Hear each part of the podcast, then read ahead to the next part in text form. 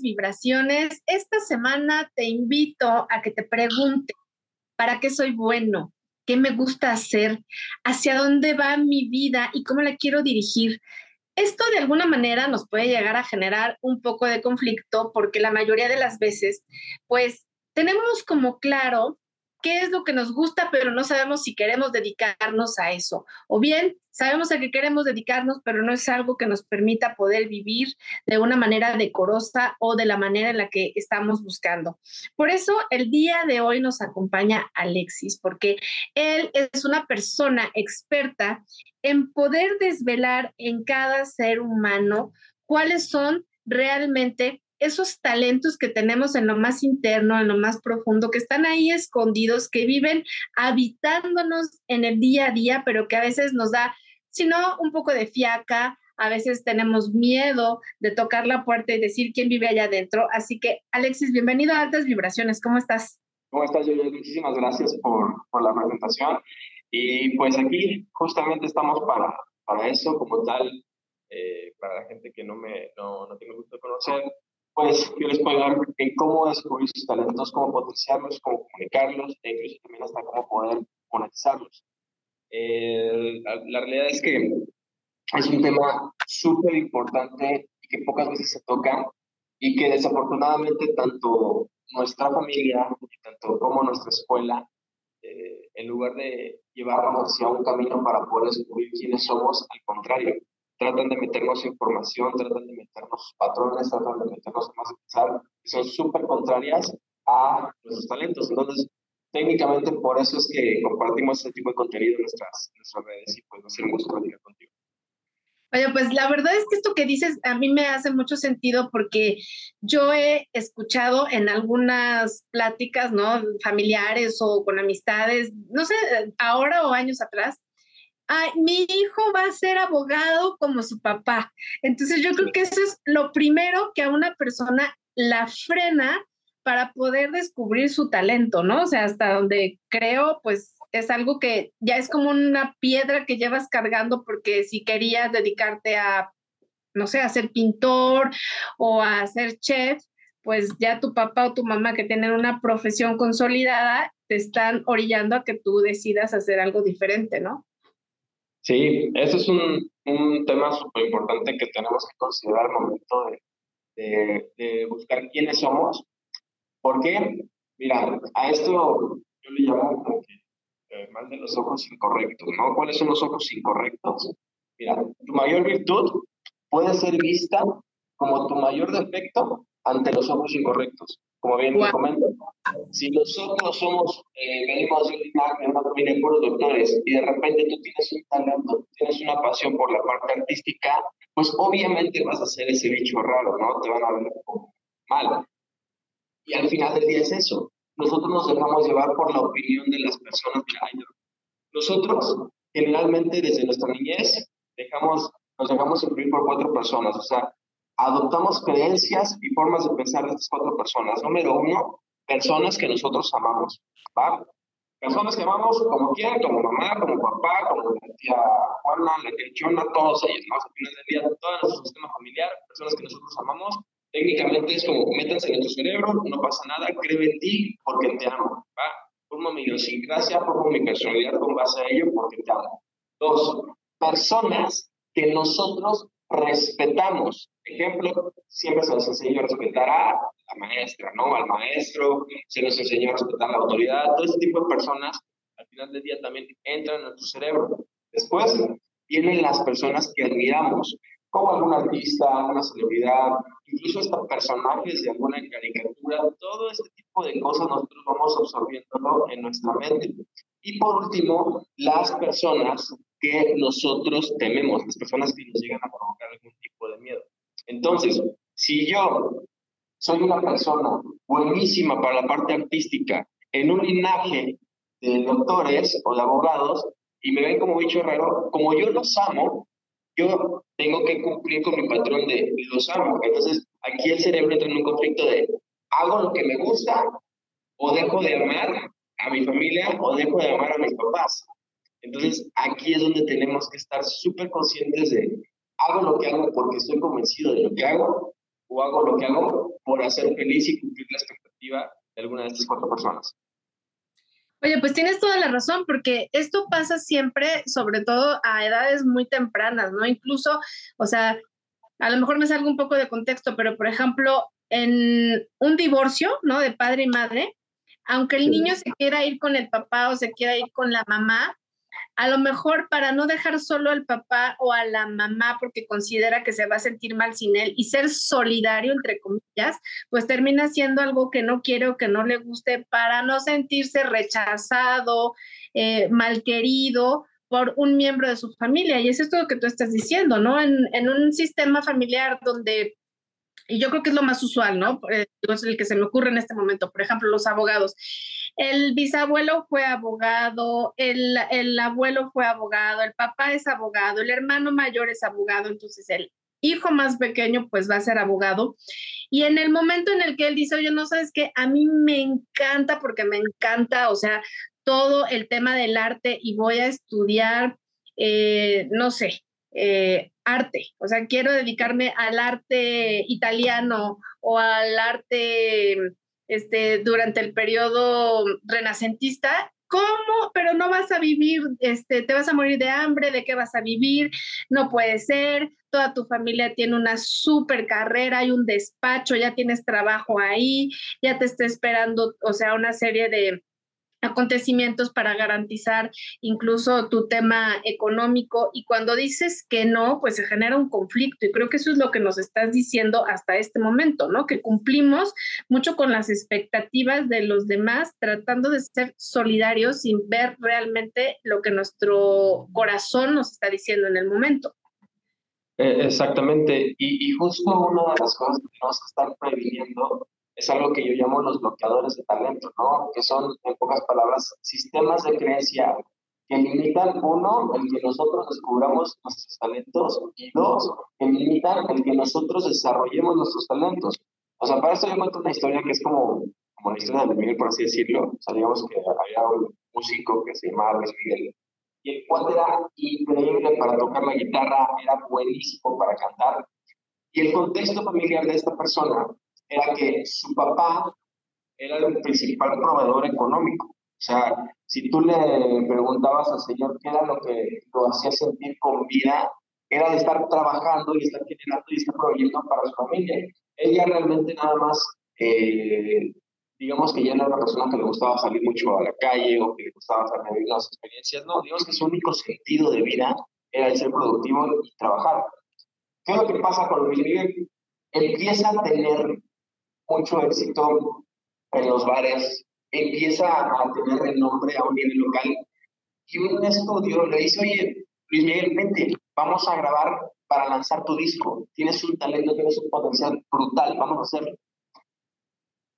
Están en el estudio, saca la guitarra, empieza a tocar, empieza la canción y en eso, ¡pum! Toca mal un acorde. Ok, Luis Miguel, no pasa nada, no te preocupes, vamos a hacerlo otra vez. Está cantando en la mitad de la canción y ¡pum! Se le sale un gallo a Luis Miguel. Oye, pues ya trata de hacerlo de la mejor manera porque pues, ya llevamos varios tiempo en el estudio. Sí, no, en esta queda. Sigue tocando la guitarra y se vuelve a equivocar de acorde y se le olvida la canción y le vuelve a salir un gallo. Y Luis Miguel es como de, qué me está pasando, no? Y en eso se da cuenta Luis Miguel de lo siguiente, que él, de una u otra manera, estaba autosaboteando su éxito. ¿Por qué? ¿Qué es lo que generalmente pasa cuando un artista eh, pues rompe el estrellato y, salta y se vuelve súper famoso y todo? Pues lo que comienza a generar es ingreso, ¿no? Empieza a generar dinero. Y claro cuando tú tienes a un papá que te ha mantenido, que te ha cuidado mucho tiempo, pues lo que tú buscas hacer es pues devolverle el favor, ¿no? Así es como de, oye, pues ahora ya me toca a mí y ahora yo voy a meterle la lana aquí a la casa. Algo muy interesante pasó con este caso, porque él desde un nivel subconsciente, él pensaba que en el momento en el que él se fuera, eh, se convirtiera exitoso y generara dinero, y que él proveyera la casa de sus papás y que ayudara a sus papás tal como ellos lo ayudaron, en ese momento iba a quitarle el sentido de vida a su papá. Entonces, pues si le quitaba sentido de vida a su papá, pues que podía pensar, pues, que papá podía llegar incluso hasta, hasta fallecer. Entonces, en los sistemas de creencias y todo lo que hay en nuestra mente es algo brutal. Y si nosotros no nos atrevemos a cuestionarnos, a descubrirnos, va a ser muy difícil, valga la redundancia, que podamos descubrir sus talentos, y número que podamos desarrollarlos.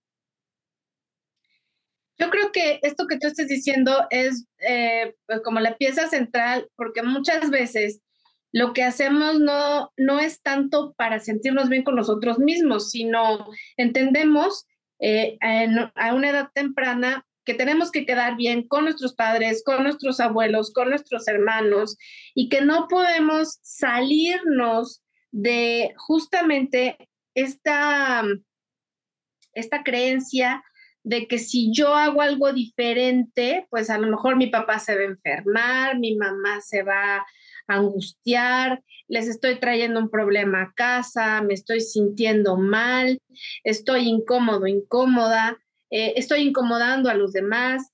Y, no veo por mí, veo porque el otro en ese momento está como en una situación de incomodidad o de angustia o de estrés, ¿no? Entonces, creo que para que todo esto funcione de una manera distinta, aquí lo que se tiene que hacer es que pues la persona primero que nada sea súper madura y en esa madurez que tiene pueda lograr conectar emocionalmente con todas y cada una de esas cuestiones de tipo personal, donde pues amo a mi papá, amo a mi mamá, los adoro, pero si yo no hago lo que tengo que hacer o descubro si verdaderamente soy bueno para el baile o soy bueno para el ajedrez, ¿no? si no me permiten desarrollarlo y hacerlo, pues nunca voy a saberlo. Estoy completamente de acuerdo contigo.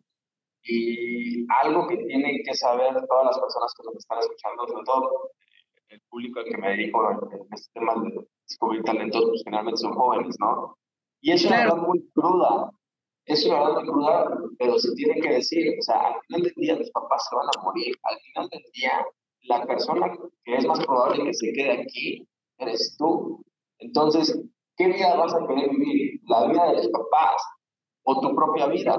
Porque al final del día es muy triste ver, eh, tengo, he tenido la oportunidad de dar, yo creo que ya más de 200 conferencias en universidades y en auditorios grandes, y siempre hago esta pregunta, ¿no? O sea, ¿quién siente que sus papás están influyendo en su plan vocacional, en su carrera?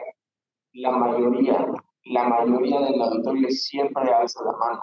Y es muy triste ver cómo hay muchos, muchos chavos, muchas personas que están estudiando algo que realmente no les apasiona, que es la, yo le llamo la carrera de los miedos, ¿no? La carrera de los miedos de qué, de sus papás, porque siempre, siempre estás en Si estudias eso, te vas a morir de hambre también. Esa es otra cosa que, que, que busco que le, que le digan a sus papás. Pregúntale, mencionan una sola profesión en el mundo, una sola profesión que no genere dinero. O sea, al final del día, generar ingresos, el morirte de hambre no, lo, no depende de la profesión que tú estés ejerciendo. El morirte de hambre o volverte rico depende al 100% de ti. En claro.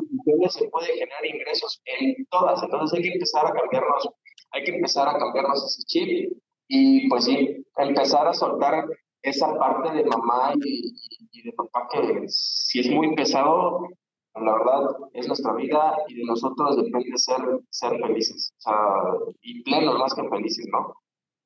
Y sobre todo que a veces lo, lo que haces, pues literal, es como para llenar las expectativas de otra persona, es para estar como en santa paz con tu familia o con amigos este, entonces, yo creo que es una de las cosas que muchas personas hacen.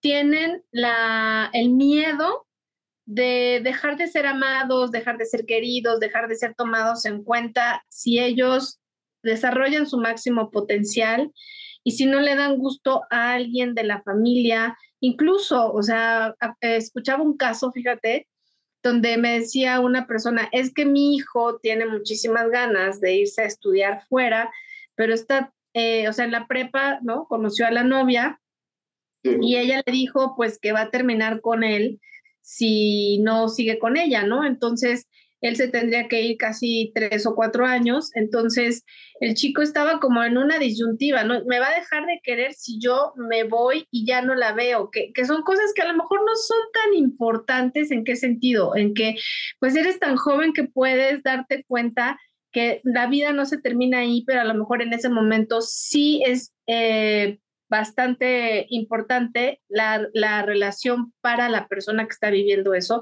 y cree que si no tiene esa relación, pues no va a poder llegar a desarrollarse de manera profesional, pero pasa en muchos aspectos, ¿no? O sea, pasa cuando consideras o sientes o crees que no vas a poder ser capaz de vivir en paz, de estar tranquilo, de lograr eh, tus metas cuando tu familia o tus amigos se van a enojar contigo porque estás haciendo algo diferente a lo que ellos, según tenían pensado para ti o creían que era lo mejor para ti, ¿no? Sí, sí, sí, y, y sobre todo también sabes que algo que veo muy común hoy en día en, el mundo de los, de los jóvenes, los chavos, el tema de la culpa, ¿sabes? El claro. hacer algo contrario a, tus, a lo que dicen tus papás, a veces tener culpa. Y aquí es donde les digo algo que también todos tenemos que darnos cuenta. Y es algo muy, muy, muy real. O sea, tú no le debes absolutamente nada a tus papás. O sea, tú no le debes nada a tus papás. Se les agradece todo, pero no les debes nada. Al final del día, el verdadero amor trata de eso, de dar todo de manera incondicional y de recibir todo de manera incondicional. Ese es los sentidos. Porque eh, en parte de los chavos que, que tienen la oportunidad de intelectual es eso, que dicen, ¿sabes qué? Pues yo hago esto pues porque mi papá es quien me mantiene, mi papá es quien me ha ayudado en esto, mi mamá es quien me ha ayudado en lo otro. O sea, al final del día es como de, no, no les nada, al contrario, ellos están cumpliendo con lo que les toca. A ti lo que te toca es desarrollarte y convertirte en tu mejor versión. Y, justamente eso es lo que realmente trata la educación, porque mira, te comentaba, si no te digo decir una postura como de víctima o, o así, pero peor enemigo, desafortunadamente, de los talentos y de las inteligencias es el sistema educativo, es la escuela. Se supone, bueno, no se supone, es lo real.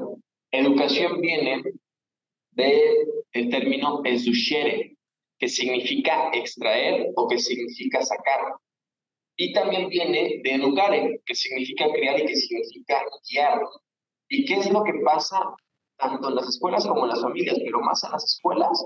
En lugar de sacar lo mejor de nosotros mismos, ¿qué hace el sistema educativo? Ni siquiera te pregunta, ¿te gusta? Ni siquiera te perfila, va con tus talentos, va con tus habilidades, no para nada. Simplemente, ¡pum! En lugar de sacar lo mejor de ti, te empiezan a vender información, te empiezan a dar más y más información. Esto hace el plan educativo y así está todo, ¿no?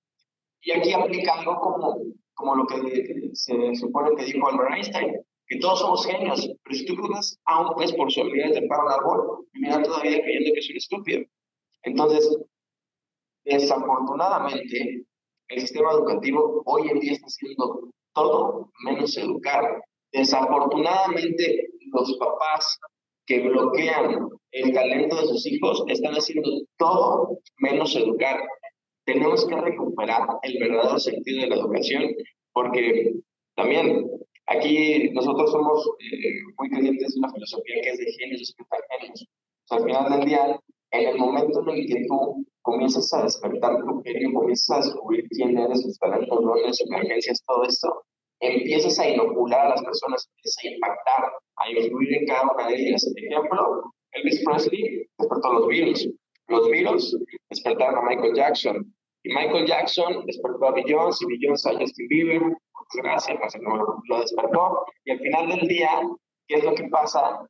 Esa es una cadenita. Y aquí la pregunta es, ¿Elvis Presley tenía las mismas 24 horas que nosotros? Por supuesto. Elvis Presley tenía algún tipo de inteligencia como todos que nos hace destacar, por supuesto. Entonces la pregunta es, ¿de qué se hubiera perdido la humanidad si Elvis Presley no hubiera confiado en sus talentos, no hubiera confiado en sus inteligencias y no hubiera tenido fe para salir adelante? Y la pregunta aquí también es, ¿de qué se pierde la humanidad si tú que tienes las mismas 24 horas que Elvis Presley, si tú que tienes la misma capacidad que Elvis Presley en algún área, en alguna inteligencia, ¿De qué se pierde la humanidad si tú no descubres sus talentos? Ese es el punto crucial para empezar a trabajar y empezar a autodescubrir. Oye, me decía justo un educador vocacional, si usted descubre que a su hijo le gusta el ajedrez cuando tiene siete años, ya está del otro lado.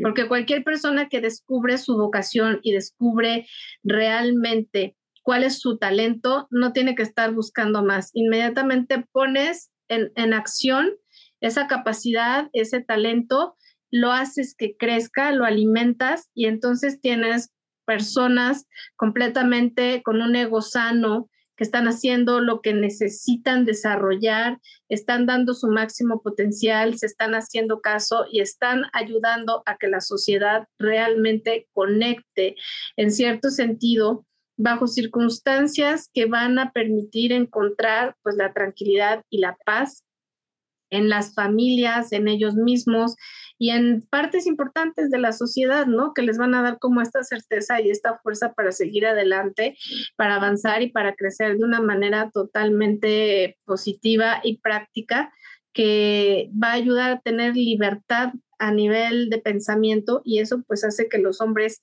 que logran esto eh, sean felices. 100%, 100%. Y, y, otra cosa que también tenemos que, tenemos que estar bien alertas es lo siguiente, mira, hace, hace ratito tú estabas hablando acerca del de tema de noviazgo, mi amor, ¿no? Pregunta, eh, ¿tú estás casada? ¿Eres soltera? Cuéntame qué. Pues bueno, estoy muy dedicada a trabajar. ah, ok, ok, ok. ¿Has estado casada? Eh, ¿Tienes ahorita? Sí. Ya casada, perfecto. ¿Cuánto tiempo tardaste tú con esa persona para llegar a tomar la decisión de casarte con él? Bueno, te voy a decir algo que decía mi abuelita, ¿no? A los, al, al mes te digo si me quiero, no, al, mes te digo si me quiere, a los seis meses te digo si me caso, después ya no sé. ok, ok. Entonces... ya cuando pasa, normalmente sabes, ¿no? O sea, lo que quieres dependiendo de la intención que tienes, ¿no? Claro. Entonces, si, tu, si tu intención es buena, si tu intención es genuina, pues no te lleva toda la vida encontrarla. A lo mejor sí conocer a la persona, a lo mejor sí eh, tener como cierto, eh, ¿cómo te diré?, espacio para la convivencia y ver si de alguna manera tus ideas y sus ideas fluyen. Pero en sí, pues yo creo que cuando algo te llena a nivel del corazón, a nivel interno, pues lo sabes en, en poco tiempo, ¿no? Ya después, este, pues vienen otras cosas, ¿no? Otras experiencias, pero en sí sí, en sí realmente este, lo sabes, pues sabes dónde te sientes cómodo y dónde no. Ok, justo te hago la pregunta por esto. ¿Qué hubieras hecho si la persona con la que te casaste te la hubiera impuesto tu papá o tu mamá? No, pues imagínate de terror, ¿no? O sea, hubiera sido la cosa más espeluznante que me hubiera podido pasar. Exactamente. Al final del día tenemos que saber algo. La persona con la que vamos a estar en nuestras vidas somos nosotros mismos, no es alguien, no es alguien más, ¿no? ¿Y qué crees? Nosotros mismos venimos acompañados de una vocación, de un don, de una inteligencia y un talento. Entonces, si nosotros dejamos que nuestros papás a los 18 años, que es la edad donde realmente no tenemos un criterio tan desarrollado para tomar una decisión como casarte, o sea, casarte no solamente con una persona, también te casas con una profesión. Si tú no estás lo suficientemente maduro a los 18 años para tomar una decisión tan grande como casarte, mucho menos vamos a estar maduros para tomar una decisión como cuál va a ser la vocación por el resto de nuestras vidas. Entonces, aquí también tenemos que asimilar eh, nuestra carrera profesional con el matrimonio. Si yo no conozco a esa profesión, a esa carrera, a esa área, ¿cómo voy a esperar estar el resto de mi vida comprometido o comprometida con él? Jamás en la vida. Lo que tenemos que hacer es eso, empezar a explorar como cuando eh, estás en la etapa de soltero soltera, ¿no? Con varias personas, ¿no? El novio, lo que sea, esto, esto, esto, y vas haciendo tus estándares, vas haciendo qué es lo que sí te gusta, qué es lo que no te gusta, en fin. Lo mismo pasa con la vocación.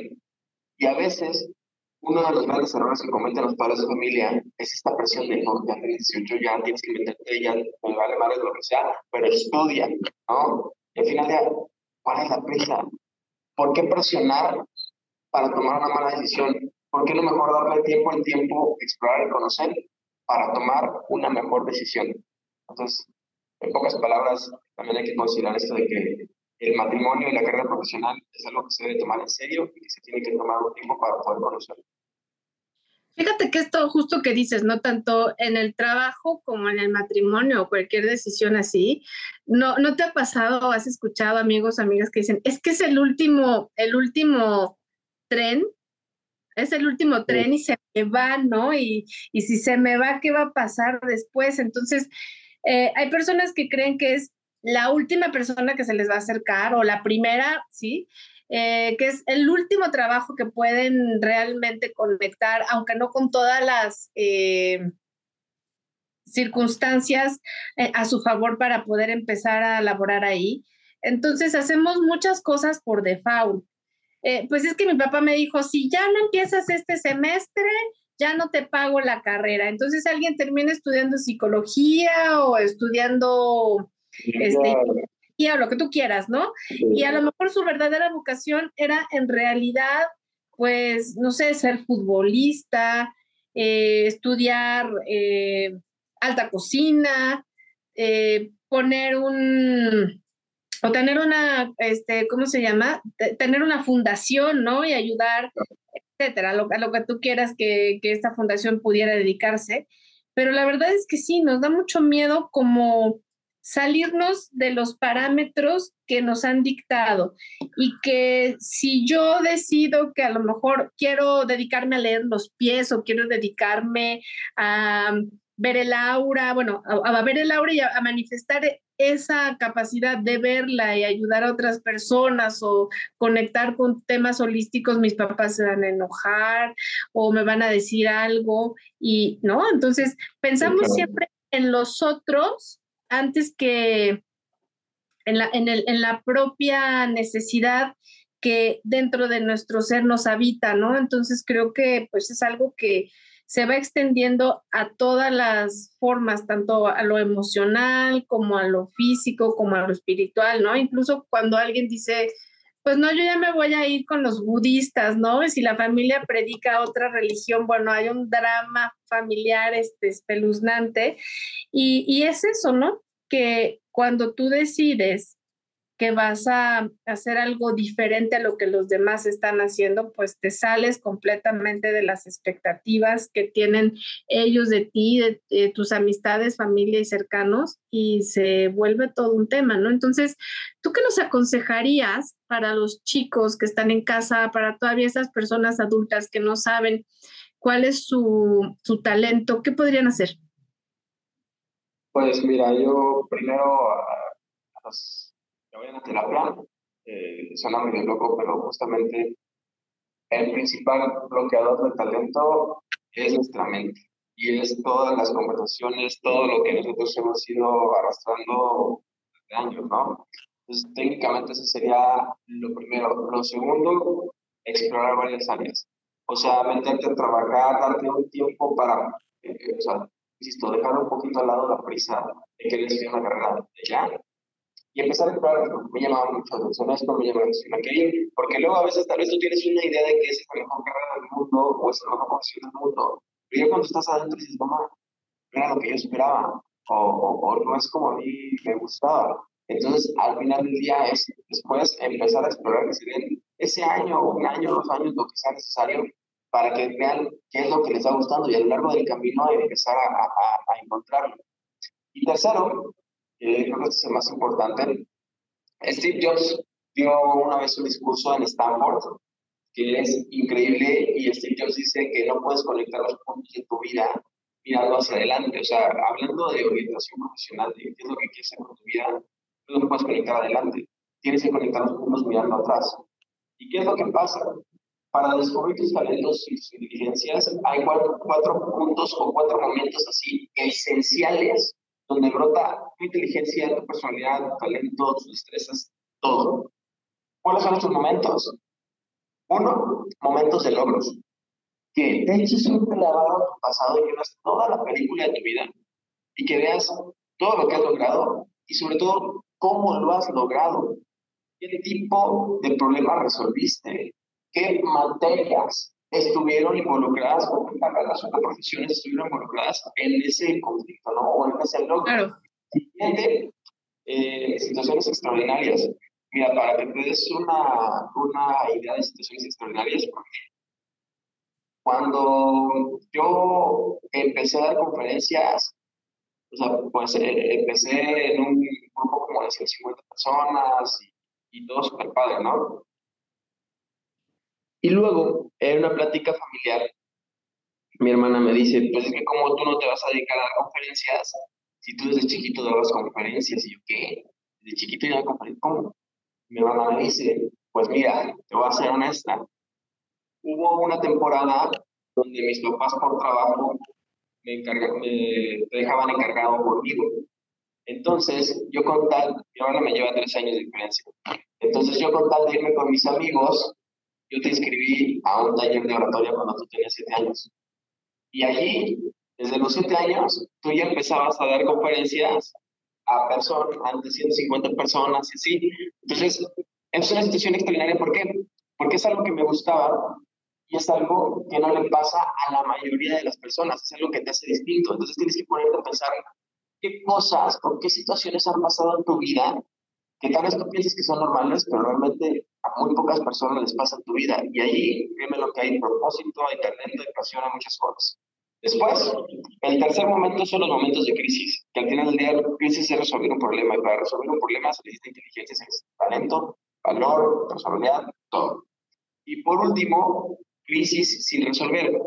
¿Qué cosas, con qué cositas te quedaste las ganas de poder resolver? Ejemplo, tengo un cuate que es doctor y este brother hasta me caía gordo, ¿sabes? Porque hace cuenta que íbamos a comer y el güey llevaba así un libro, de una Biblia de medicina.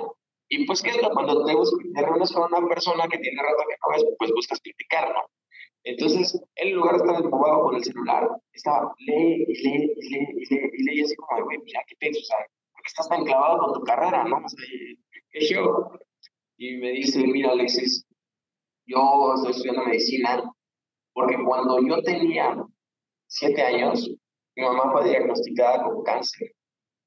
Y como mi mamá fue diagnosticada con cáncer, pues yo tenía que cuidarla, tenía que cambiar el oxígeno, tenía que cuidarla, incluso la temperatura, tuve que llegar a, a, bañarla. Así estuve como por año, un año, dos años. Y desafortunadamente mi mamá murió cuando yo tenía nueve. Y cuando mi mamá murió, yo me hice la promesa de ser un doctor que pueda combatir esta terrible enfermedad para que menos niños se queden huérfanos como yo y para que menos mamás tan bonitas y tan lindas como la mía sufran una enfermedad tan terrible como lo que es el cáncer. Ay, qué hermoso niño. Sí, claro. Cuando, cuando yo era niño, por más que quería, no pude ayudar a mi mamá. Una crisis que no pude resolver. Entonces también hay que enfocarnos y hay que ver la película de nuestra vida desde estos cuatro puntos.